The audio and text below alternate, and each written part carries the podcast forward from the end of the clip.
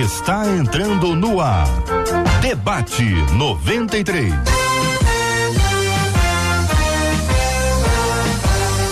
Realização 93 FM. Um oferecimento Pleno News. Notícias de verdade.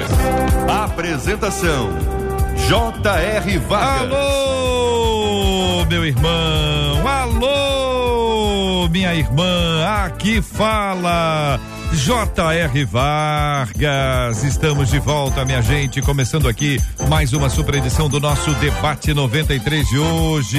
Que a bênção do Senhor repouse sobre a sua vida, sua casa, sua família, sobre todos os seus, em nome de Jesus. Bom dia para os nossos queridos e amados debatedores presentes aqui no estúdio da 93 FM. Pastor Cláudio Duarte, muito bom dia, Pastor Cláudio Duarte. Bom dia, é um prazer estar mais uma vez aqui contigo JR, com todos os debatedores e com todos os ouvintes. É sempre um prazer. Obrigado, querido. Virgínia Pérez é sexóloga, está com a gente diretamente do Espírito Santo. Bom dia, Virgínia. Bom dia, JR. Bom dia aos ouvintes, bom dia aos debatedores. É mais uma vez uma honra estar aqui presente. Obrigado, Virgínia. Pastor Ailton Desidério também está aqui na mesa do debate 93 de hoje. Bom dia, JR. Bom dia, amigos aqui, debatedores, Marcela, equipe, ouvintes. Também é um prazer grande poder estar mais uma vez aqui com vocês. O pastor Jason também está conosco, o Jason Luiz Souza. Seja bem-vindo ao debate de hoje, pastor. Eu que agradeço a honra de estar aqui mais uma vez. Esperamos ser úteis para o crescimento do reino nessa manhã. Amém. Que assim seja a participação dos nossos maravilhosos ouvintes. Olha, estamos transmitindo agora com imagens pela página da 93 FM no Facebook. É o Facebook da 93, é Rádio 93.3 FM. Você vai acompanhar com imagens o debate 93 de hoje também no canal do YouTube 93 FM Gospel, 93 FM Gospel no YouTube. Estamos transmitindo também aqui agora no site Rádio 93 93.com.br, rádio93.com.br. Você acompanha com a gente também em áudio no aplicativo app da 93 FM disponível em todas as lojas para você baixar e ouvir a gente aonde você estiver. Bom dia para quem nos acompanha também aqui no Face e no YouTube que podem interagir com a gente pelo chat. Chat do Facebook, a sala de bate-papo do Facebook do YouTube já chega dando bom dia, paz do Senhor, entrega uma mensagem boa, joga uma palavra boa e já vai curtindo a transmissão do debate 93. Marcela Bastos vai ouvindo os nossos ouvintes interagindo com todo mundo, né, Marcela? Exatamente. Bom, bom dia. dia. Bom dia, J.R. Vargas, nossos amados debatedores, nossos queridíssimos ouvintes que já interagem sim, JR. Bernadette da Silva, por exemplo, disse: Glória a Deus, mais um debate abençoado com pessoas incríveis lá no Facebook. No YouTube, por exemplo, o Paulo Maurício disse que Deus conduz o debate firmes na fé. Aliás, só Paulo Maurício não. Ele é pastor Paulo Maurício e está nos acompanhando no debate 93 JR. E você fala com a gente, como bem disse o JR, em um tema como o de hoje. Talvez você use um pouquinho mais o WhatsApp. Estou aqui atenta para te ouvir e para te receber. Eu tenho impressão, Marcela, que muita gente vai contar suas histórias hoje. Muita gente brava vai dar opinião, é muito importante. É muito importante que as meninas falem, que os meninos falem sobre essas, que os pais se manifestem porque à medida que você pensa sobre esse assunto, você dá a sua opinião, você constrói com a gente aqui, vai ser uma bênção muito grande. Como amanhã é Dia Internacional da Mulher, Marcela, a 93 vai ter o Pleno Cast 93, amanhã às sete e meia da noite. Vamos ter essa super edição, vamos receber aqui a doutora Rosana Alves, a pastora e influenciadora digital Jennifer Costa e a atriz Suzane Alves. E você estará apresentando ao lado da Maiara Macedo. Você vai acompanhar no canal do YouTube da Rádio 93 FM e também do Pleno News. Vai ser um tempo muito precioso. Doutora Rosana, a Jennifer, a Suzana Alves tem muito para nos acrescentar. A gente vai conversar aí sobre felicidade, contentamento e frustração em um tempo em que as mulheres estão sendo aprisionadas por essas sensações e sentimentos. Então é amanhã, minha gente, às sete e meia da noite, no canal do YouTube da 93 e no canal do YouTube do Pleno News, Plenocast 93, amanhã, edição super especial, dia 8 de março, sete e meia da noite, Dia Internacional da Mulher. São 11 horas e dois minutos aqui na 93. Vamos pro assunto, gente. Quem não ouviu ontem a chamadinha, se prepare porque a história é essa. Durante uma briga, diz uma de nossas ouvintes, durante uma briga, acabei chamando meu noivo de moleque. E ele tentou me agredir. A discussão esquentou, ele enlouqueceu, tentou quebrar o portão da minha casa e eu fui me esconder no meu vizinho. No dia seguinte, ele se arrependeu, foi pedir perdão a mim e a minha mãe. Eu perdoei. Mas minha mãe não pode nem ouvir falar no nome dele. Continuamos a nos ver, embora não tenhamos reatado. Ainda o amo e não sei o que fazer, já que minha mãe ela não aceita mais o nosso relacionamento. Perguntas. Estarei sendo leviana ao dar mais uma chance ao meu noivo, apesar dele ter tentado me agredir? As agressões na época do namoro são um reflexo do que o casamento será no futuro? Uma relação sem a aprovação dos pais pode dar certo? Fala com a gente, ouvinte da 93. Dê sua opinião, participe aqui nos canais disponíveis, na sala de conversa do Facebook, na sala de conversa aqui do, do YouTube e também no nosso WhatsApp 21968038319. Eu quero ouvir a sua opinião. Pastor Cláudio Duarte, antes de entrar nas perguntas especificamente, nós vamos entrar. Esse caso que aqui está descrito, na sua opinião, na sua experiência, é um caso único. Nós estamos falando de, uma, de um acontecimento extraordinário. É mais comum do que a gente poderia imaginar. Que olhar o senhor tem para esse episódio aqui? Bom, é, mais uma vez, bom dia, é um prazer.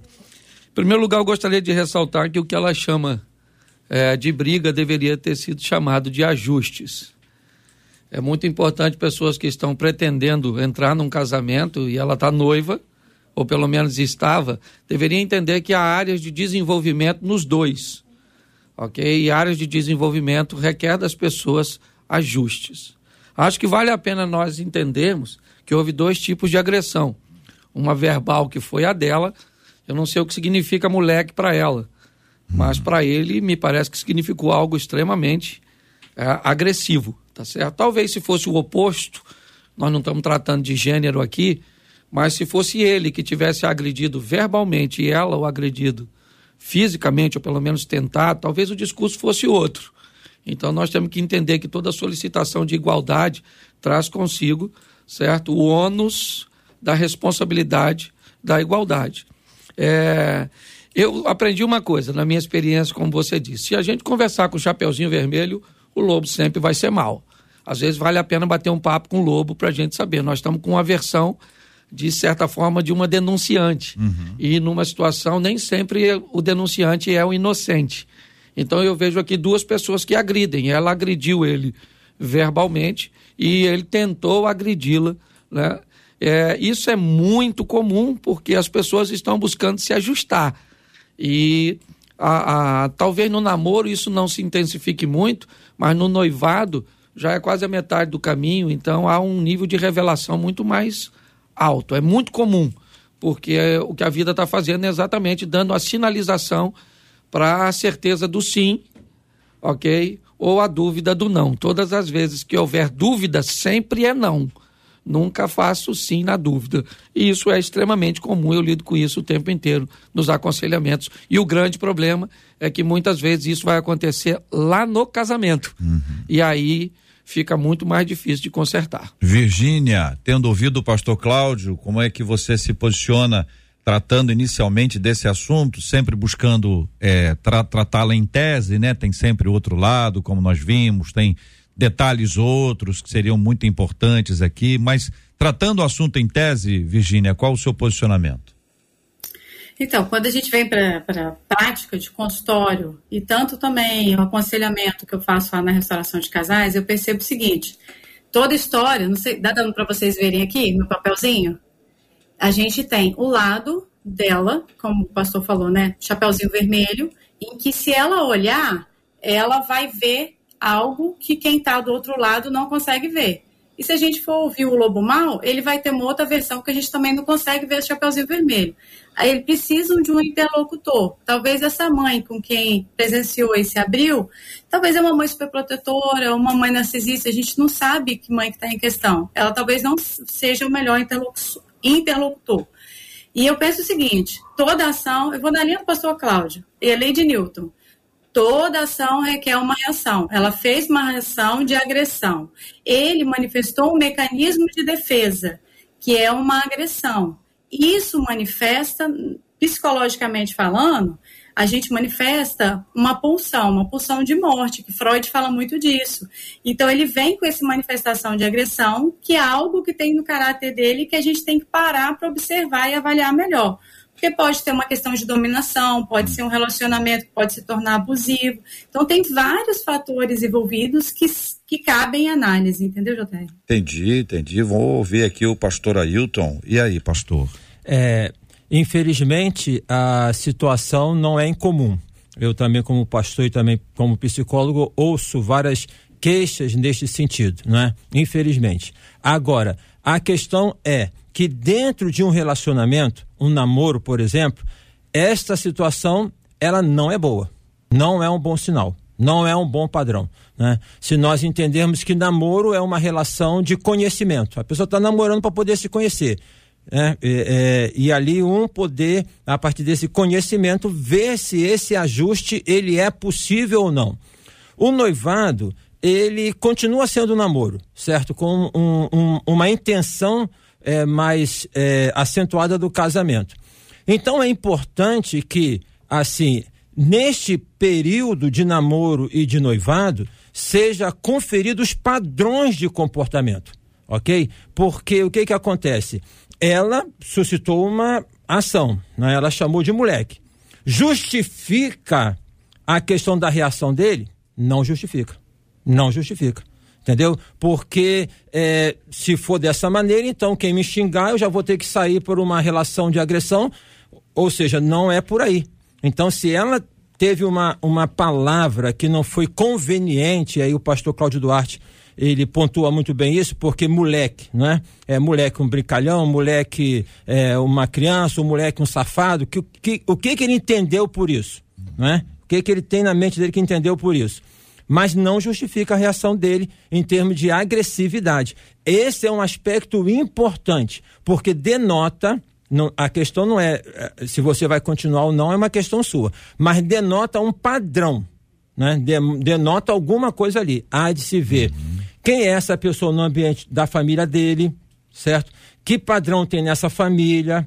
Que, é, que outras manifestações, por exemplo, possam ter acontecido sem ter sido essa, né? Porque agora foi uma coisa mais contundente, mas ele em algum momento já gritou, ele já empurrou, ele já. O que, que é isso? Então é muito importante que tenha essa compreensão. Por quê?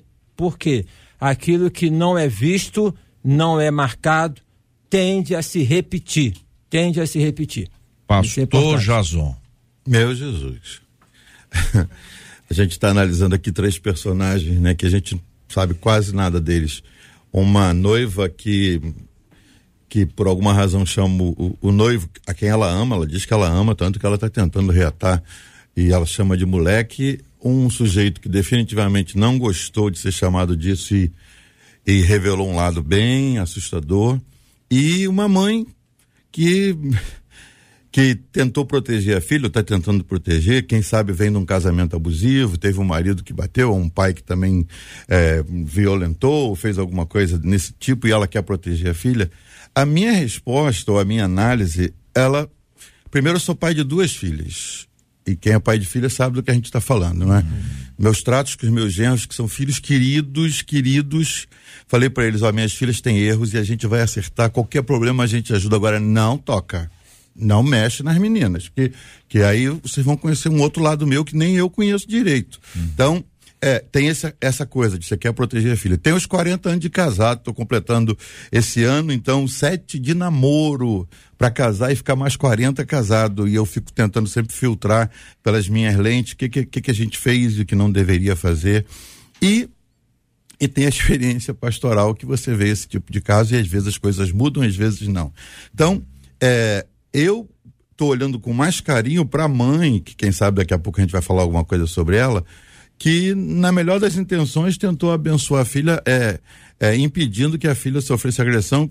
Minha influência também como, como pastor e terapeuta se deve aos 27 anos que passei fora e lá a gente aprende uma outra coisa. Terapeuta, pastor, qualquer um que vai atender alguém, se você notar que houve alguma violência na conversa, a irmã está com um tupete em cima de um, de um pequeno hematoma, dizendo que foi armário que abriu, você investiga, descobriu que houve um empurrão, alguma coisa, a gente tem que parar, tem que chamar pelo telefone e dizer, ó, vamos pedir ajuda profissional. E você passa para a polícia. Porque tem pastor preso porque ouviu a esposa contar que o marido empurrou, disse, vamos orar, querido e tal, e gerou morte, e ele foi preso porque a família disse, o pastor sabia que meu pai era violento, o pastor sabia e o pastor não, não impediu.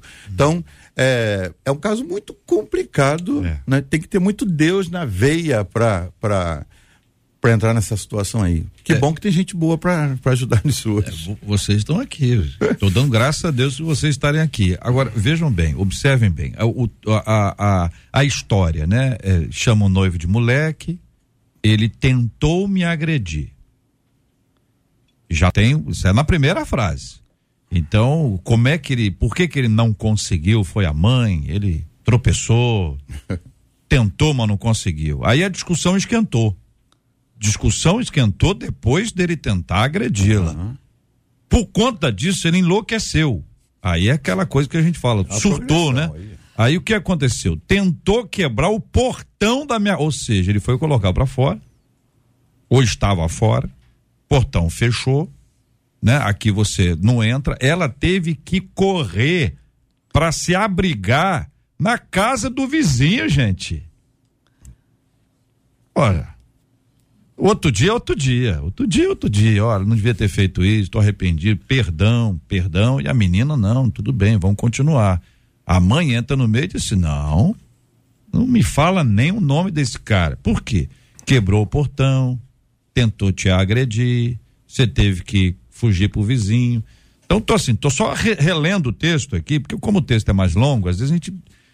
Tô só relembrando a você qual é o quadro o que que é esse negócio que nós estamos aqui. Então vou deixar os quatro microfones abertos. Quem quiser falar, fique à vontade. Depois eu vou fazer uma pergunta após a outra, tá bom? Vou dar na sequência. Tô só nessa introdução aí com vocês. Bom, deixa eu só fazer uma observaçãozinha que eu, acho, que eu acho bem pertinente, ok? É, muito cuidado quando quem está namorando ou está no ambiente de noivado com as informações que leva para sua família. Uhum. Tá certo? Muitos conflitos deveriam ser resolvidos entre eles. Esse acabou estourando na frente da mãe. Mas o amor que a mãe sente pelo genro não é o amor que a filha vai sentir pelo marido. Se esse, se nós fôssemos conversar com o marido, com a mãe desse rapaz que fez, é, a, a, ótica dela seria bem diferente, como disse a doutora ali. Então nós temos que ter muito cuidado, é, e aí vai um alerta meio um pouquinho, né? Cuidado com o que você fala, porque às vezes no final das contas você acerta com o cônjuge, é. mas seu irmão fica irritado com ele, seu pai fica irritado. Então tem esse problema. E eu costumo dizer, Jota, é o seguinte: hum. tem ninguém errado. Às vezes esse cara é um cara certo, talvez, hum. nós vamos ver mais à frente. Não para casar com ela, mas para casar com a policial, com a juíza, é. com a lutadora de MMA, é. com alguém que esteja à altura dele no embate do, do conflito é. físico. Tá certo? Aquela fina, né?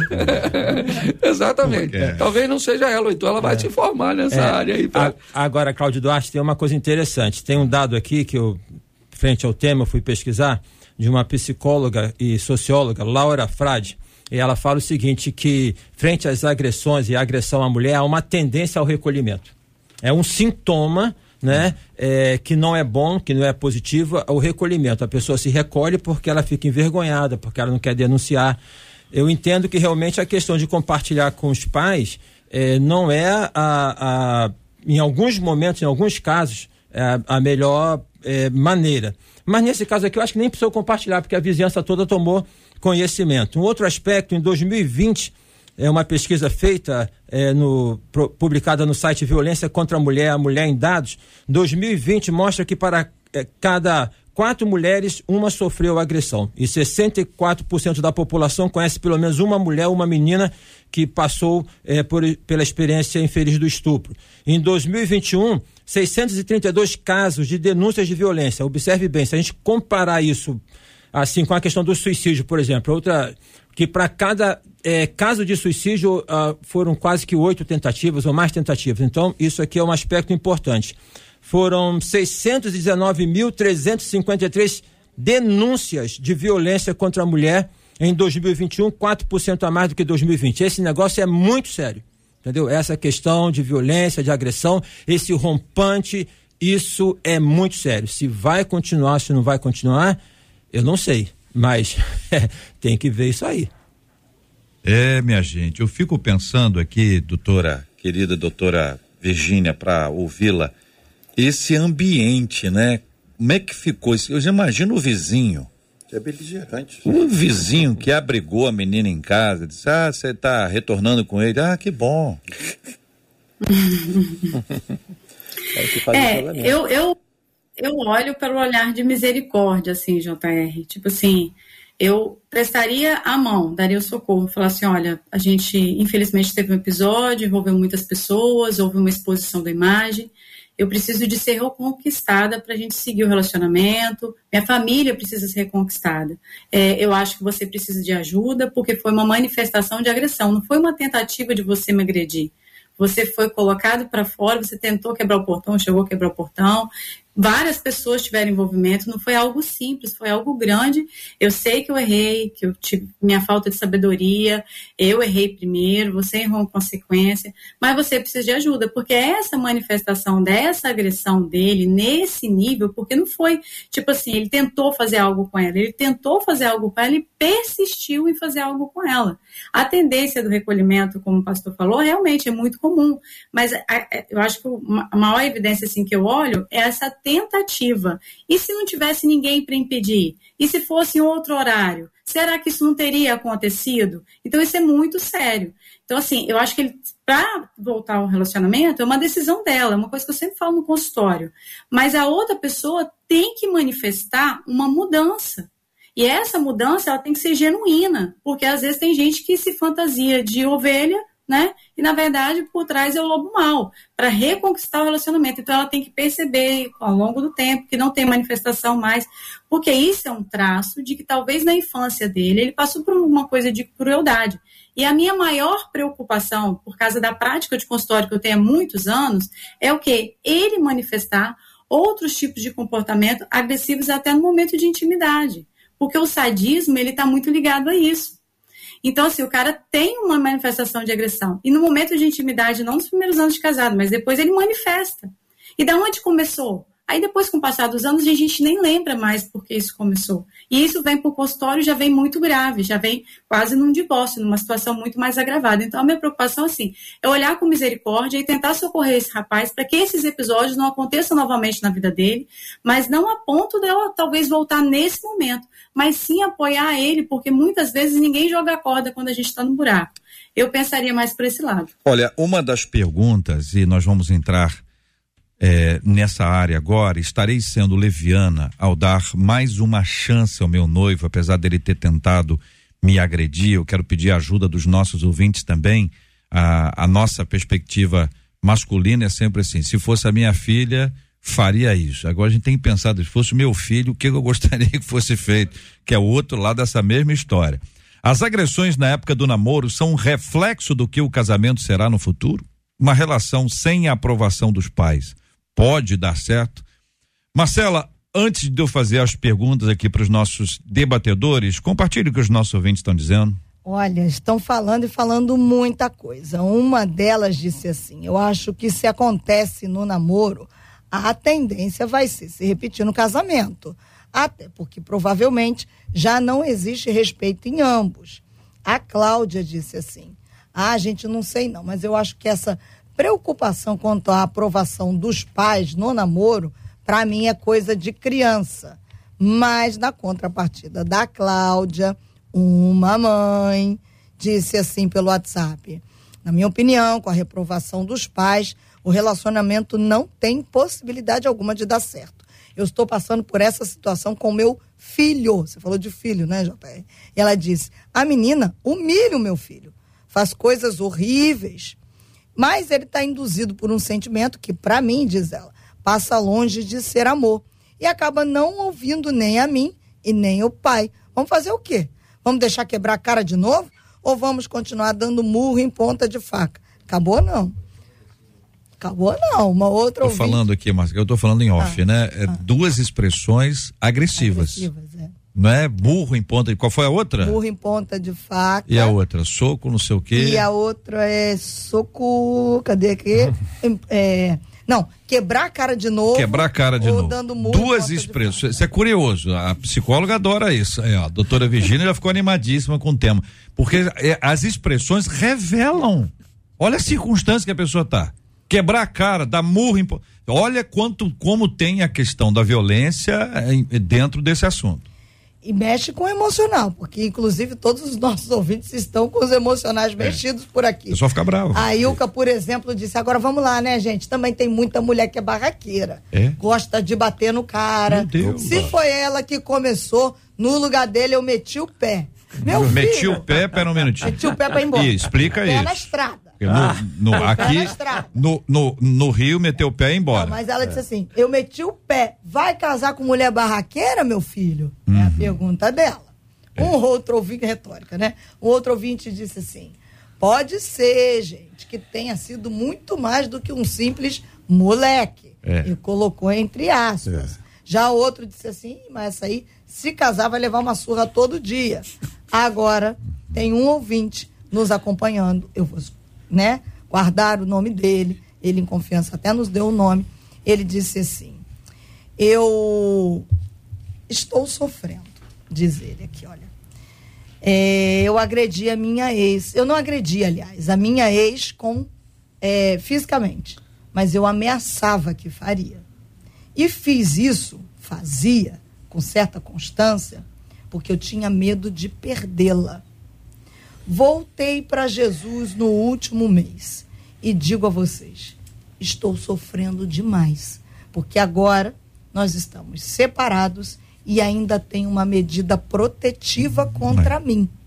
Ele diz: não tenho raiva dela, o que tenho é saudade, diz ele, hum. e arrependimento de tudo que fiz. Pastor Jason, seu Opa. comentário sobre este, esta última mensagem.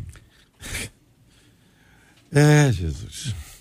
Eu fico pensando, quem sabe daqui a uns anos estivesse, estaríamos aqui de novo num debate falando sobre as mesmas personagens uhum. Em outras condições, né? De maneira nenhuma a gente quer dizer, gente, isso aqui é caso concluído. Esse cara tem que ser preso, essa mulher tem que procurar outra, outro noivo e essa mãe. Ah, não, eu estou dizendo que o tempo Deus usa, Salomão falou, há tempo para todas as coisas. Agora, definitivamente, a situação que nós estamos vendo aqui esse jeito precisa de tempo para mostrar que mudou. Uhum.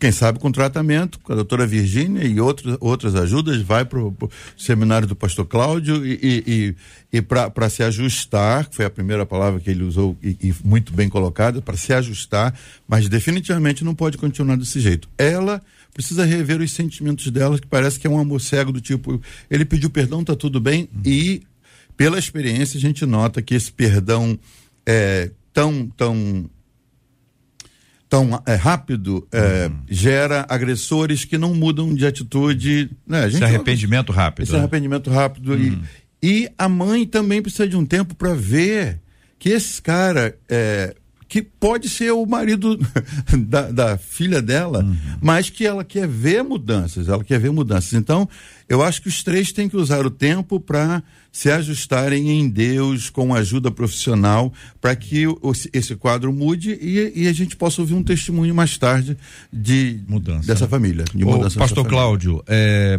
estarei sendo leviana ao dar mais uma chance ao meu noivo, apesar dele ter tentado me agredir? A primeira pergunta que faz a nossa ouvinte. É, na verdade, não está sendo leviana, não, porque ela tem substâncias, ela tem ações dele que faz com que ela pense isso a respeito dele.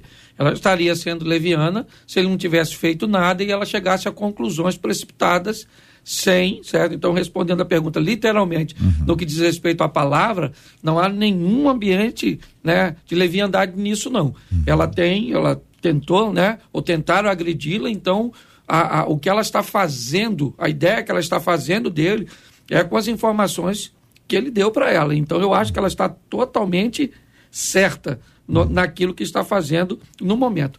Eu só acho que o cara também, o noivo aí, ele deveria estar tá ouvindo o programa. Uhum. Porque eu também perguntaria a ele se não é o caso dele também ser complacente, generoso, para dar uma chance para ela.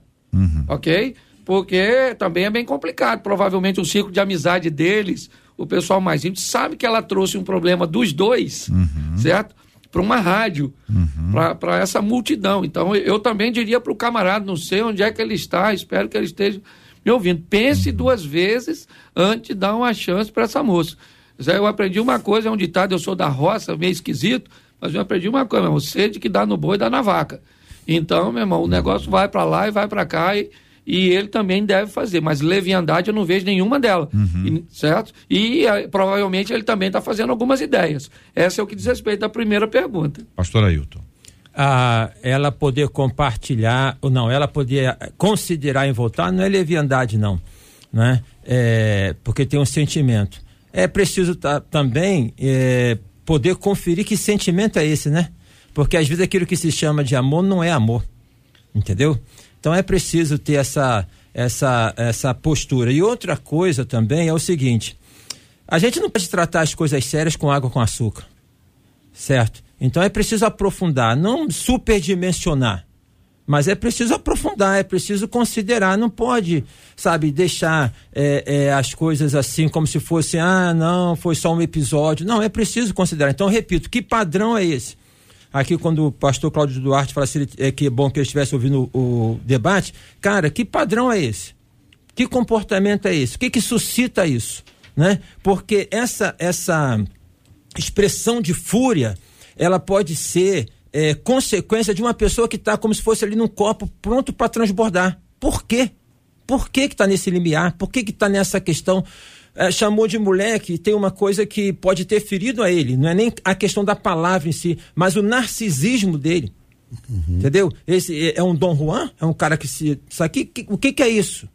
Bom, então é importante que, que isso seja visto. Eu acho que essa ouvinte, ela poder é, relatar, inclusive, porque ela está aqui relatando, é uma coisa positiva, porque ela está vendo um problema. Uhum. Entendeu? Eu acho que isso não é leviano, não. É você considerar em voltar, não. Agora, passar assim como se fosse uma aguinha com açúcar, eu também eu acho que não é correto não. Parece que falta um tratamento, né? É. Se não for tratar dessa enfermidade, essa é uma enfermidade no relacionamento. Eles têm um problema no relacionamento. Ele tem um problema, ela tem. Eles têm uma dificuldade, porque nada justifica, vocês já disseram isso aqui, mas as agressões de ambos os lados e a dele, que é uma explosão. Um negócio muito estranho, né? Se, se não houver um tratamento para ele e para ela, isso aqui, rapaz, se ela continuar e ele continuar juntos aqui, isso é uma decisão é deles. Nós não estamos lá. Não. E outra coisa, Outra coisa que é importantíssima, eu acho que ao longo dos anos nós todos já ouvimos isso e talvez já tenhamos até dito isso. A mulher apanha do, do marido e diz: Nós vamos orar, ora, minha filha, ora que ele vai mudar, ora que ele vai mudar. E a mulher vai embora, aí o, o pastor vai para casa dele, uma casa de paz, tranquilo. a mulher vai lá e apanha, e numa história como essa, muitas delas morrem. Não estou querendo ser trágico, não. Mas vocês sabem que esta é uma realidade dos nossos dias. É, JR, inclusive, se não houvesse o portão. Se o caminho tivesse aberto. Ele agrediu ela. Então, o portão estava na frente. Então, ser, então, mas ele não, não chegou lá. Então, mas se não houvesse, será que a gente estaria hoje falando de e um caso? Se estivesse na rua, é só uma, os dois na rua. É uma tentativa, porque assim, nesse, nesse ímpeto, infelizmente, a gente toma aí conhecimento constantemente de uma pessoa que matou outra por um ímpeto, depois se arrepende. Agora teve aí recentemente um cara que não é questão de propriamente de casamento, mas ele abriu a porta do carro, tacou, jogou álcool e tacou fogo no cara, o cara morreu. Que ímpeto é esse? É. Entendeu? Agora, essa, esse tipo de, de dificuldade no, no relacionamento, isso é uma escadinha, gente? Ele tem um iníciozinho mais suavezinho, que a pessoa não liga, pastor Cláudio Duarte. Tem um lugar que começou, a pessoa não viu. É, eu acho o seguinte, seria bem legal para ela entender se esse é o primeiro relacionamento dele.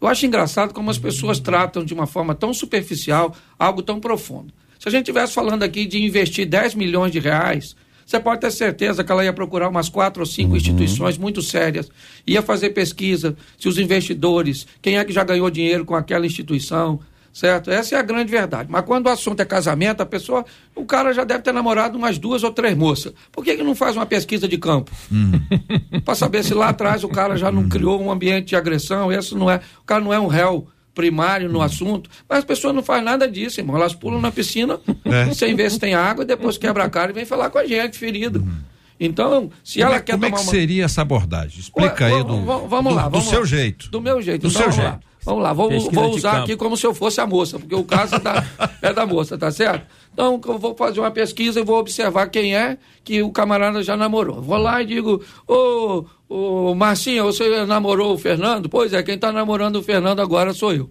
Por que, que o negócio terminou? Aí ela vai falar, o Fernando não gostava de trabalhar, não gostava de tomar banho. Ou ela vai falar ah. tudo para ele. Ou seja, mas as pessoas não fazem nada disso, JR. É. Entende? Ah. Elas entram num relacionamento que a Bíblia diz que é vitalício e vai demorar a morrer. É. Certo? É, é, estatisticamente comprovado que o, o bom é, morre primeiro. O ruim fica porque Deus quer dar uma oportunidade. Esse é um dos objetivos cujo qual eu aviso para não casar com o viúvo, é. porque normalmente o bom morreu e fica o ruim para ser tratado. Mas a grande verdade é essa. O que, se, o que ela quer aqui é muito fácil. Ah faz uma pesquisa com família, vai conversar com aquela senhora idosa, ah. vovó dele, que deixa uhum. escapar informações importantes. Ah, você está entendendo? Essa é mais então, fácil do que é procurar isso. então você vai fazendo esse ambiente, mas as pessoas é. não fazem nada disso. Esse camarada, se, como já foi citado aqui, se existe casos anteriores, aconteceu com os ex. Uhum. Então, vai lá e bate o papo, dá uma olhada, conversa alguém. Mas nós só protegemos as coisas que consideramos importantes. Virgínia, e essa pesquisa de campo aí, Virgínia?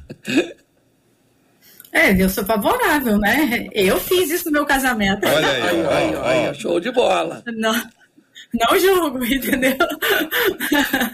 eu acho que isso é favorável. É, não só ela fazer a pesquisa de campo, mas ele também. Eu gostei de uma coisa que um ouvinte relatou. Será que foi só moleque? Porque quando a gente vai relatar um feito da gente, a gente tem a habilidade de colocar um filtro. A gente não conta tudo que a gente fez, porque a gente não quer se expor. Talvez não tenha mais coisa envolvida. E aí a gente vê, né? Ela tem uma personalidade, um temperamento complicado, mas talvez que perdoa até rápido, que você vê que ela rapidamente já perdoou. Talvez ela ofende, ela tem esse hábito de ofender em palavras. A linguagem do amor dele é palavra de afirmação. Então, qualquer coisa que ela falar pode ser que ative um gatilho e isso vire um ciclo. E ela está conseguindo perdoar nesse momento porque talvez ela está apaixonada a gente fica apaixonada, a ciência explica que a paixão ela vem de adventos fisiológicos e biológicos e que ela tem tempo. Se é um relacionamento inferior a um ano e meio ou a dois anos, como muitos cientistas defendem, talvez ela pode estar apaixonada. E no período da paixão, né? Gente, até o fedorento fica cheiroso. Então, é diferente, né? Essa aí, cada, cada hora você aparece com umas expressões novas. Quer dizer, como é que é? Como é que é, doutora Virginia? Até o fedorento. Quando a gente está apaixonado, até o fedorento fica cheiroso. O feio fica bonito. Feio fica. Sério, ah, porque às vezes posso... eu chego no consultório, as meninas falando comigo, é. nossa, na consulta pré-nupcial, né? Nossa, você vai ver, Virginia, ele vai chegar aqui, ele é Olha. é lindo, maravilhoso, chega uma capa de carcaça. O quê? Mas eu vou fazer o quê, né, graça? É o que que é o nome? Carcaça. Capa de capa carcaça. De carcaça. É. Mas eu falo assim, ela tá apaixonada, coitada, é cega. Sua mãe te avisou Coitado. que ele era feio?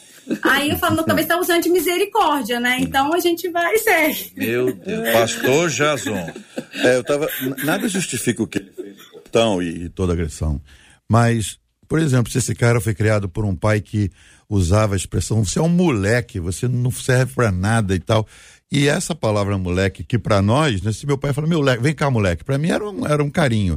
Mas para ele, por exemplo, pode ter, o, o, gatilho pode ter sido acionado porque ele ouviu uma palavra que, que era ofensiva para ele. Não justifica, de novo, quando ela pergunta, dou uma segunda chance, mas a gente volta a esse caso. É, a formação do cara, o ambiente em que ele cresceu, o, a falta do pai ou o pai que teve, isso tudo pode ter contribuído para isso. Então a gente não elimina o cara e diz, joga esse cara é, no, no, no, lixo. Não. Agora, que definitivamente tem que haver um tempo para tratamento, para ela reconsiderar, fazer a pesquisa de campo e tal, e a mãe é, poder ver alguma mudança, isso é definitivo. Uhum. Pastor Ailton, as agressões na época do namoro são um reflexo do que o casamento será no futuro? Pergunta a nosso ouvinte. Pode ser que sim. Em geral, infelizmente, sim. São padrões de comportamento. É, a, as pessoas elas vão, eh, na, na formação da vida, na constituição delas, enquanto pessoas, enquanto sujeitos, elas vão ter um padrão de comportamento. Não é dizer que não há mudança, mas há um padrão de comportamento. Por exemplo, biblicamente falando, pecado entra, é, relatado no capítulo 3 de Gênesis, no capítulo 4 de Gênesis aparece um cara chamado Lameque. E esse Lameque, né, ele é a expressão de um homem violento porque é, a, é o primeiro relato que fala sobre bigamia. Até então a Bíblia fala do homem como a mulher, o primeiro relato de bigamia. E ele chega em casa, eu vou aqui dar um florido, tem quem sabe lá do campo, suado, fedorento, como disse aqui a, a, a doutora Virgínia, e ele dá um recado para, para as mulheres que as duas são Ada e Zila, eles falam assim, ouvi a minha voz, mulheres, de Lameque, escutai as minhas palavras, pois matei um homem porque me feriu e o mancebo porque me pisou. O que, que ele está falando? Fica quieta, não fala nada. Vai para trás né? É isso. Então, assim, o que, que acontece? Não é uma regra. Não é uma regra. Mas e, é, os padrões tendem a se repetir. Uhum. Isso aí é dado, entendeu? Isso aí não é alguma coisa conjectural, é dado. Os Pastor, padrões tendem a se repetir. Tem coisas boas que acontecem no namoro que morrem no namoro. A pessoa chega no casamento e não repete. Tem coisas ruins que acontecem no namoro, é o que o senhor está dizendo, que pode se repetir lá. Como é que a gente faz essa conta? Então, é uma conta difícil de poder fechar, né? É, agora, uma coisa é uma coisa, outra coisa é outra coisa. Isso é verdade. Quando também. a gente fala de violência. Vocês estão ótimos hoje. É, Cada hora um aparece uma frase nova. quando, fa quando fala de violência, é um dado relevante Sim. a ser considerado. Entendeu? Pode ser que aconteceu, que nunca mais aconteça, pode ser, esperamos que sim, né? Seja nesse relacionamento, seja de repente esse relacionamento não avança e esse cara perde uma pessoa, ele, ele cai em si e fala, não posso ter esse padrão de comportamento. Uhum. O que eu estou colocando, o JR, é que é dado. É. Que em geral se repete, é padrão de comportamento. Marcela Bastos, e aí, Marcela, os nossos ouvintes? E são histórias que não param, viu? Uma das nossas ouvintes disse assim: até um ano atrás, a minha prima, que mora do meu lado, sofria agressões quase todos os dias. No final de semana, então, era certo que ela ia apanhar.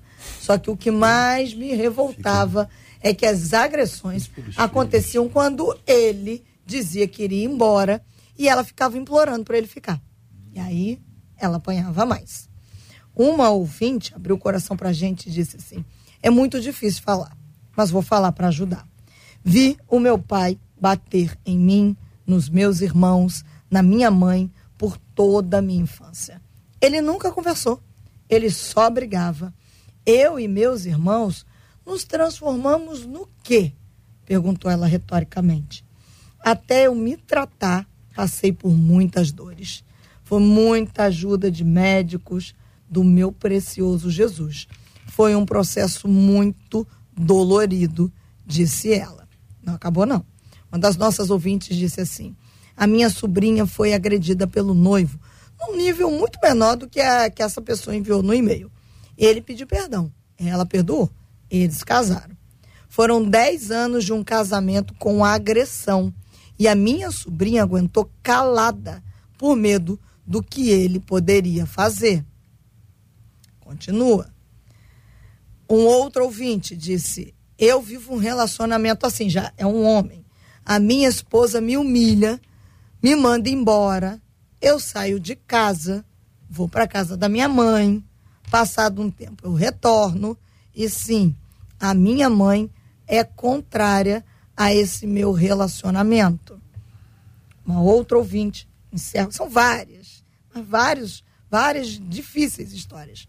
Uma das nossas ouvintes disse assim: Eu sou casada há oito anos e sempre tive boas referências do meu esposo. Só que depois da morte da mãe dele, ele se transformou. Hoje, eu não reconheço esse homem. Ele me agride com palavras. ele me agride fisicamente. Eu não tenho coragem de dizer isso para outras pessoas, porque na rua e na igreja ele é muito gente boa. Hum. Já disse para ele: vou te denunciar. E ele me disse: ninguém vai acreditar em você, disse essa ouvinte que bota emoji chorando e está nos acompanhando agora. Quero deixar é, uma palavra de carinho para as ouvintes e os ouvintes que estão atravessando qualquer coisa como isso que nós estamos ouvindo aqui agora. Os que falam, os que compartilham, os que guardam, os que nessa hora choram, os que nessa hora fingem que não estão ouvindo porque não querem é, nem pensar sobre o assunto ou despertar esse tema. A gente sabe o quanto isso é sofrido, sofrido demais pergunta que eu faço a vocês é o seguinte: uma pessoa vai ao, ao médico, ela tem uma doença, ela trata, ela recebe alta. Vai para o hospital, o médico diz: olha, você está de alta, vai para casa. Uma pessoa violenta, qual é o atestado de alta que a gente poderia é, pensar junto aqui, em qualquer caso? Me diz assim: olha, uma pessoa que passou por isso, é um tempo, é o, o, o tratamento. O que, como é que a gente pode responder isso? Vocês compreendem? Se vocês não tiverem uma resposta objetiva, não precisa responder. Eu estou só buscando aqui uma reflexão, porque se a gente está buscando as pessoas que estão acompanhando a gente agora, quer dizer, um homem que teve, um homem ou uma mulher que tem um histórico de violência, o que quer dizer então? Ele está condenado à solidão ou a encontrar uma pessoa que se submeta a isso? É esse o, o retrato. A gente sabe que tem o milagre de Deus, mas a gente tem que ter equilíbrio para poder discutir esse tema aqui. O que, que vocês acham? Bom, eu só queria fazer uma colocação aqui hum. dessa questão, dessa pergunta, de que se as agressões do namoro elas serão reflexo do casamento. Depende do nível de tolerância do agredido. Ok? Ninguém chega, pelo menos eu ainda não tive relato, de um agressor que fosse o extremo na primeira vez. Ele vai sempre aumentando a dose é um tom de voz um pouco mais agressivo, são palavras de baixo escalão, quebra alguma coisa que está por perto, uhum. descarregando aquela energia negativa naquele objeto. É um empurrão, um apertão. Então eu, eu não sou, é, é, eu não acredito que começa no namoro e persiste no casamento, uhum. certo? Por quê? Porque quem vai determinar se isso continua ou não é o agredido, uhum. certo? E não o agressor. Então, para mim, o conceito é esse. Você está namorando, você está vendo. Então, há indício de que aquela, aquela pessoa, por exemplo, às vezes não vai te agredir fisicamente, mas não vai te respeitar com. É, é, como é que eu, que eu diria aqui agora? Respeitando a, a, a união dos dois, te traindo, uhum. ok? Com um adultério. Às vezes a agressão é de outra forma. Só que o agredido sempre, de tempos em tempos, JR, em qualquer lugar que você estiver, pessoas vão estar te medindo para saber se pode ir para a próxima fase. Uhum. Se você tem um chefe, um superior, ele vai te medir. É você que diz até onde ele pode falar com você. Você tem alguém acima de você, você usa medida para determinar o limite. Uhum. Alguém igual a você, você usa medida. Alguém abaixo de você, você também tem que estabelecer o limite para saber até onde você pode ir. O grande problema é que as pessoas não fazem isso como, é, nessas doses pequenininhas, ao invés de agirem, elas se adaptam. Então é como se quando elas acordassem, o monstro, que sempre foi monstro, uhum. ok? Ele sempre foi um monstro e sempre esteve ali. Só que ele foi dando doses. E aí a vergonha vai tomando lugar. Por que, que você deixou chegar desse nível. Então, talvez a doutora possa dizer isso com mais habilidade, que eu não tenho conhecimento para falar dessa questão da alta, mas o que eu tenho dito é o seguinte: o dia, como o pastor disse aqui, o dia que ele fizer pela primeira vez, chama seu pai, seu irmão, a sua família e a dele. Uhum. Coloca todo mundo lá e diz: olha, ele passou de um limite hoje, certo? A gente estava falando, eu trabalhei muito tempo, eu comecei trabalhando de pedreiro. E fui trabalhar com um pedreiro, eu fui ser ajudante dele. Trabalhei quase dois anos com ele. Até que um dia ele fez alguma coisa e ele estava em cima do andame e eu chamei, o chamei de safado. A colher de pedreiro ele arremessou sobre mim, pulou do andame. Se eu não corresse uhum. no momento, não estava aqui. Então, eu vou te falar e, e foi simplesmente para mim uma palavra safado que para mim não tinha peso nenhum. Uhum. Depois eu descobri o que aquilo significava para ele, como ele se sentiu ofendido com aquilo e eu acabei nunca mais conseguindo trabalhar com ele por causa daquilo. Ou seja, a minha intenção não era aquela, mas eu acabei fazendo e vivendo, criando aquele ambiente. Então as pessoas fazem hum. isso o tempo inteiro no relacionamento, medindo você. E o que ela fez foi isso. Só que ela ainda está bem pra caramba, porque ela está no noivado. É. O ruim é essa uhum. turma que está pedindo informação so, sobre o casamento. Doutora. Ah, então, eu concordo com o pastor Cláudio. Quem coloca o limite somos nós. E a gente alimenta o monstrinho. Uma vez que. Eu uso até essa palavra, pastor, no consultório, monstrinho. Quem alimentou o monstrinho foi você, porque você não colocou limite para ele. Então, quem coloca o limite somos nós, né? Eu vejo muito isso.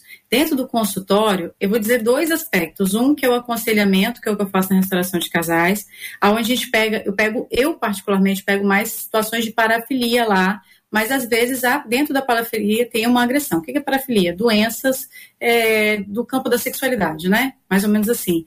E aí a gente tem agressões também que são incutidas no momento do ato e que às vezes são começadas antes e que são negligenciadas. E dentro do consultório eu pego agressão, peguei um caso de era o contrário, era uma mulher agredindo. O que acontece? Ela que estava agredindo, ela recuava, aceitava a condição, um, tentava restaurar um novo padrão de comportamento. Eu pego assim, o padrão de comportamento para a gente explicar para o ouvinte, isso é uma coisa mais ilustrativa, é a, o comportamento, é o nome social que nós temos no documento de identidade, né?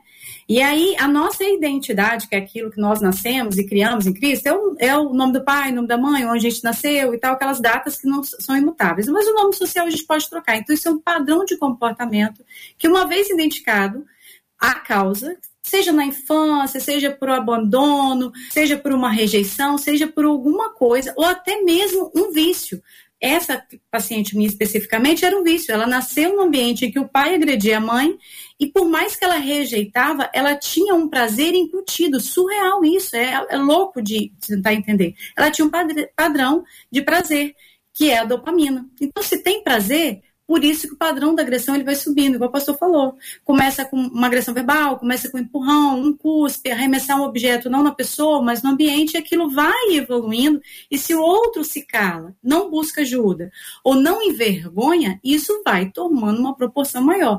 Então a gente investiga a causa e tenta tirar a causa, desde que o agressor ele tenha interesse em retirar. Se em qualquer coisa que o agredido falar ou fizer ele agredir e falar assim, ah, mas esse gatilho eu não estava esperando, e isso se repetir como essa paciente minha, eu geralmente encaminho ao psiquiatra. Eu não continuo com esse paciente, eu encaminho o psiquiatra para fazer uma investigação e talvez tomar uma medicação para ajudar a melhorar nesse comportamento agressivo. Porque a gente precisa de alguma coisa para frear essa pessoa. É como se fosse um carro desgovernado com o passar do tempo. Pastor Jason, a pergunta última: uma relação sem aprovação dos pais. Pode dar certo, pastor? Vou falar do meu caso, sete anos convivendo com sogros maravilhosos, que não eram meus sogros ainda, mas que não aprovavam, mesmo convivendo na mesma igreja, mas a gente trabalhou para ter a aprovação deles e, e isso pesou muito na nossa vida. E eu considero que a vida de casado que eu tenho nesses 40 anos se deve a essa bênção também. Com certeza contribui. E, e, JR, no gancho, eu imagino a multidão de pessoas nos ouvindo agora e alguns desesperados dizendo: Deus, fala alguma coisa para mim através desses, desse debate e estou somando tudo que eu vi até agora e sou o menor para contribuir aqui. Mas há dois conceitos que para mim ficaram estabelecidos há muito tempo. A agressão ela é progressiva. Então tem que se, que se parar esse processo. E segundo, um agressor, isso é, é, estatístico, um agressor ele só para quando ele é exposto. E, porque ele ameaça, não, se você contar e tal. Então, o pastor Cláudio Duarte falou sobre chamar os pais e tal. Isso não pode ser é, é, é, espiritualizado, assim, ah, o cara me bateu, o cara ameaçou. Porque o, o, o maridão que hoje diz assim, se você errar na dose do café de novo, eu, eu posso te mandar embora. Isso aí já é uma ameaça essa ameaça vai crescer amanhã, porque ele precisa de, de, de elementos para que ela se sinta sob o, o, domínio dele. Então, se não parar isso com a ajuda profissional, com a ajuda do pastor, uhum. se ficar só no campo da espiritualidade dizendo, oh, Deus vai mudar ele, Deus vai mudar. A gente viu que Saul, Saul na hora, com a lança do lado, passou na frente. Ah, canta para mim que, que eu tô mal. Davi cantava, mas bobeava, ele jogava lança. Jogava lança no filho Jonatas. Quando ele encarava Davi, Davi dizia: Poupei sua vida, tá aqui. Meu filho amado, você é melhor do que eu e tal. No dia seguinte, onde está o infeliz? Cadê? Eu quero. Então. É. Tem que ter cuidado quanto a isso, não pode só jogar na conta de Deus e dizer, não, ele vai mudar, é preciso fazer algo. Concorda, pastor Desidério, é... sobre a questão da aprovação dos pais? Ah, tem uma máxima que diz que quando você casa com uma pessoa, você casa com a família dessa pessoa. De casa Tá mesmo. entendendo? É, não é uma regra. Mas como que esse relacionamento vai se sustentar no momento em que os pais não devem interferir, sem dúvida alguma, na questão da, da família, da dinâmica familiar. Mas eles são importantes, são pais tá? E tem uma vivência a ser considerada. Então eu diria assim, não é uma regra, mas é um fator relevante, é um fator importante. Então, é, assim, os pais eles, eles estão ali, eles têm uma, uma vivência, eles têm uma experiência, eles pontuam. E quantas vezes os pais falam, os filhos vão de maneira é, contrária e depois fica aquela questão, né? Com vergonha até de poder compartilhar com os pais, porque o pai de, falou e aí fica na vergonha. É a questão do ciclo da violência. A pessoa, ela, ela, ela é violentada, ela é agredida e ela se isola. E uma coisa última, JR, o seguinte: princípio bíblico, gente. Amarás ao teu próximo como a ti mesmo. A questão não é o que a pessoa faz, é o que, que você permite que ela faça com você. Entendeu? Que amor é esse que tem para com outro que não tem para consigo? É preciso pensar um pouco nisso. Pastor Cláudio. Bom, é, eu vou responder a pergunta dela. Uma relação sem a aprovação dos pais pode dar certo? É só inverter a pergunta. Uma, uma relação com aprovação dos pais dá sempre certo. Uhum. Certo? Eu conheço genros que são amados pela sogra. E a mulher não quer mais o cara. Uhum. Certo? Eu acho que a nível de convivência, isso depende muito do, uhum. do estilo de convivência da família. Tem, tem pessoas que vão conviver muito pouco com seus parentes depois de casado. Certo? Eu acho que é um conflito muito maior quando vão morar na mesma casa, quando uhum. vão morar pertinho. São aquelas famílias aglutinadas que gostam de estar sempre juntos. Esse tipo de pessoas tem que ter o cuidado, porque a família vai requerer dele, mesmo depois de casado, uma presença, certo? Muito forte, com muita constância. Então, eles precisam observar esse cuidado. Agora, bom, eu vou me casar e eu não quero muito as pessoas na minha casa, mamãe vai lá uma vez ou outra, meu irmão, são aquelas datas comemorativas. Eu não preciso me preocupar muito se vai haver afinidade entre o meu cônjuge e a minha família, tanto quanto deveria, certo? Então eu acho que não, não. É como eles disseram, é muito variável isso. E se, agora, se a família viver muito junta, JR, uhum. aí eu acho que tem que e eu já também tenho aprendido algumas coisas no que diz respeito a isso. Quando os parentes gostam muito do cônjuge, o cônjuge costuma perder o interesse deles com o tempo. Talvez a doutora possa ajudar nisso aí. Eu já comecei a notar esse negócio aí, entendeu? Então eu, eu olho dessa, dessa linha um pouquinho mais aberta. Doutora Virgínia, sobre este comentário do pastor Cláudio. É, eu também já percebi isso no consultório, mas eu nunca vi pesquisa científica que relate que essa observação é um fato. Mas observando, eu percebo isso e percebo outra coisa. Quando o cônjuge tem muita aceitação para todo mundo da família, às vezes a pessoa fica constrangida de falar qualquer coisa que esse cônjuge faça, porque para ela, ela vai ser a vilã da história porque todo mundo tem uma visão dele de um cara muito bom, muito bom samaritano, então ela não tem como expor. É, o, o, o, o, ide o ideal é que eles tenham um relacionamento fantástico, né? Que todos se deem bem, que seja um ambiente maravilhoso e todo, mas pelo que vocês estão falando, tem gente que tem uma estratégia. E a pessoa acaba conquistando a família inteira e depois qualquer fala diferente do que a família vê nele, porque ele criou essa imagem, dá um problema desse. Veja, gente, como essas coisas são importantes para a gente conversar. E hoje foi o que aconteceu aqui. Nós conversamos sobre esse assunto a partir de uma mensagem de uma de nossas queridas ouvintes, e a gente tem feito isso ao longo dos anos. Eu agradeço muito aqui a participação de todos os nossos ouvintes que com a gente construíram o nosso debate 93 de hoje, não é, Marcela?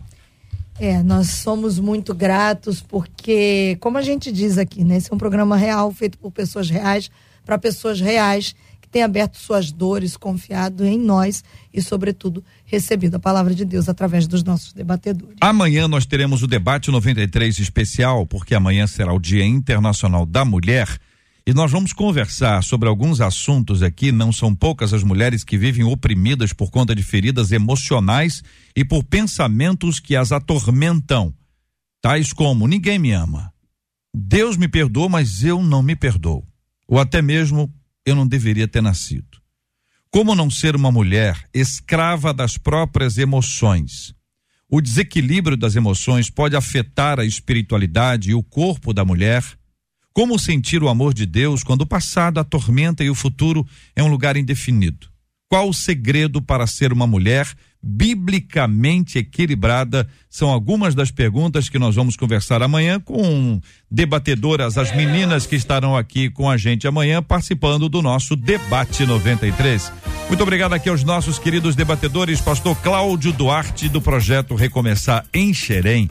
Amanhã às sete e meia da noite, nós vamos ter uma reunião muito especial do Comerge, vai ser no Ministério Apacentar, e o Comerge está recebendo o pastor Luciano Subirá. As reuniões, né, eu estou como presidente do Conselho de Pastores, nossas reuniões acontecem normalmente a todas segundas, quartas-feiras do mês, às nove da manhã. Na verdade, é um café, mas amanhã, especialmente às 19h30, eu vou fazer a abertura nós vamos lançar o ano certo do fortalecimento e adaptabilidade da igreja, do pastor, pastores fortes e adaptáveis. E eu quero convidar todos os pastores e líderes para estar conosco a partir das 19h30 no Ministério Apacentar de Nova Iguaçu. Quem vai estar ministrando para nós, pastor Luciano Subirá. Muito obrigado. Benção puríssima, minha gente. Comércio amanhã, sete e meia da noite, especialmente amanhã, Ministério Apacentar de Nova Iguaçu, com o querido pastor Luciano Subirá. Que benção, vai ser bom demais. Muito obrigado, querida Virgínia Peles. Deus abençoe, minha irmã. Muito obrigada, é uma honra o JR estar tá aqui. Queria mandar um abraço para a equipe de restauração de casais, psicólogos, psicanalista, terapeuta familiar, o médico e principalmente para nossos mentores, né? Hum. Pastor Cláudio Lima, ou melhor, pastor Paulo Lima e a pastora Cláudia Lima lá, que a gente está junto desde 2019. Maravilha. E deixar também o Instagram da restauração, Restauração de Casais OFC. Está com dificuldade no casamento, precisar de ajuda, a gente está aí à disposição para ajudar. Muito obrigado, querida doutora Virgínia. Pastor Ailton Desidério, obrigado, meu irmão. Ah, JR, eu que agradeço, um prazer poder estar aqui na qualidade desse debate, como tem sido também. A expectativa é sempre de contribuir. Parabéns para todas as mulheres pelo Dia Internacional da Mulher e o, destaque, e o destaque para as três mulheres da minha vida: a minha esposa e as minhas duas filhas lindas. Tá? Que Deus abençoe. Graça e paz do Senhor. Pastor Jason Luiz Souza, obrigado, querido. Eu que agradeço, mas eu queria usar esse minutinho para dar graças a Deus. Um dos nossos pastores, Joel Tenório, foi internado há 14 dias atrás com uma infecção no pé, o pé gangrenou e o médico deu ordem de amputação e foi um momento muito triste para nós, para a igreja, mas a igreja começou a orar uma campanha e ontem é, era a data da amputação e o médico, na hora que olhou e falou: não dá para amputar, seu pé melhorou e você não precisa disso. E ele foi devolvido e nós estamos celebrando a Deus hoje por essa vitória. Graças a Deus, palavra boa. Muito obrigado aqui a toda a nossa equipe: a Marcela Bastos, Luciana Vasconcelos, Adriele Duarte, JP Fernandes, Luiz Augusto Português, todo mundo aqui no debate 93 de hoje. Daqui a pouquinho, Alexandre estará comandando a caravana 93, abrindo com Pediu Tocou Já Já na sequência da programação da 93. Pastor Ailton, ore conosco, querido. Vamos colocar o tema de amanhã diante de Deus em oração. Vamos orar também pela cura dos enfermos, consolo aos corações enlutados. Gratidão a Deus por essa bênção da cura e orando pelo tema família, relacionamento. Senhor Deus, Pai querido, agradecemos por este momento de compartilhamento, que aquilo que aqui, ó Pai, nós trocamos possa realmente abençoar tantas pessoas e milhares de ouvintes que estão conosco. Abençoe, ó Pai, nossas famílias, ajude-nos na construção dos relacionamentos, desde o namoro, noivado, em especial no casamento. Dê graça sobre cada um. Ó Deus, nos alegramos com a, o milagre na vida desse colega pastor. E, ó Deus, cremos no Senhor, que é o Deus de milagres, e intercedemos pelos enfermos. E eu coloco perante o Senhor aqui o, o Claudinho, Cláudio Gouveia, no tratamento tão sério que ele está fazendo e agora internado. Com ele, todos os que estão internados, todos os que estão adoentados. Conforta, ó Pai, aqueles que estão entristecidos pela perda dos seus entes queridos. Nós oramos agradecidos e contando sempre com a tua orientação e direção. Em nome de Jesus. Amém.